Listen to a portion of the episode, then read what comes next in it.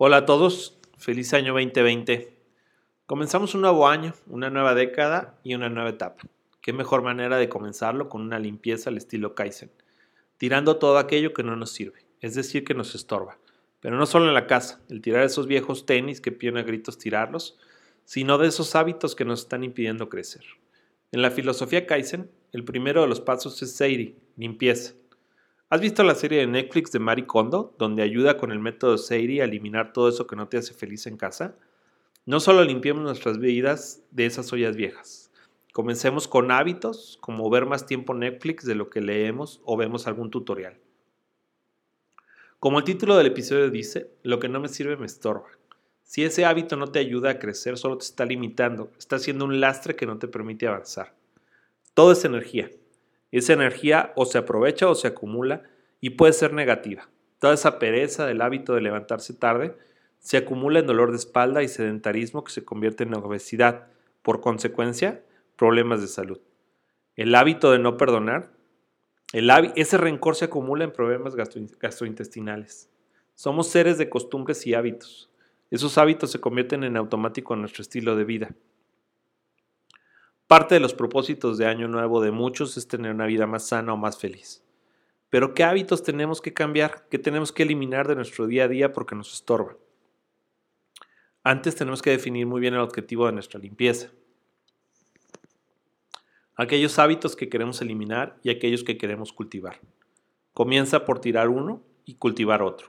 Ya es difícil cambiar de hábitos, mucho más querer cambiar todos de la noche a la mañana. Comienza, por ejemplo, dejar la televisión o el Netflix. Yo comencé hace unos años a solo ver televisión el sábado y funcionó muy bien. Un hábito que busco reforzar este año es leer más, al menos dos libros por mes. Para ello, asignado minutos diarios a leer nuevas cosas, no solo de aprender, sino también a distraerme. Para ello busco leer una novela y un libro donde aprenda algo. Hoy, por ejemplo, estoy leyendo ahora dos libros que me tienen enganchado. Uno es Jaque al psicoanalista de John Kassenbeck y Creatividad SA de Ed Catmull, presidente de Pixar, que además de tocar la creatividad, toca el tema de la mejora continua como el Kaizen. 30 minutos de lectura en la mañana antes de mis actividades de trabajo me permiten tener una visión más fresca para la labor diaria de ventas. Muchas veces acompaño estos libros con café durante el desayuno.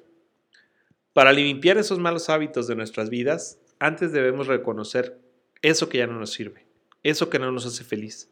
Llámense relaciones o actividades. Tal vez esa amistad con la que cada viernes solo vas por una cerveza y no te aporta nada, pero no nos permitimos dejarla por la costumbre. Cierra esos ciclos y es algo más productivo. ¿Por qué no convertir esa noche de copas en un viernes de networking, invitando a clientes o personas con las que quieres hacer negocios o aprender de ellos? Si tu compañero de copas entra a la nueva dinámica, bienvenido. Si no, bueno, es momento de buscar nuevas amistades que realmente aporten tu crecimiento personal y profesional. Otros hábitos que podríamos eliminar serían, por ejemplo, el postergar, el dejar todo para mañana, el después lo hago. Este es uno de los peores hábitos que podemos tener. ¿Has leído el libro Traes ese sapo de Brian Tracy?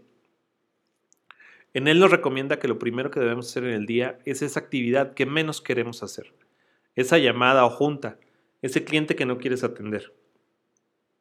El comerse ese sapo antes de cualquier cosa en el día te deja una gran energía para todas tus demás actividades.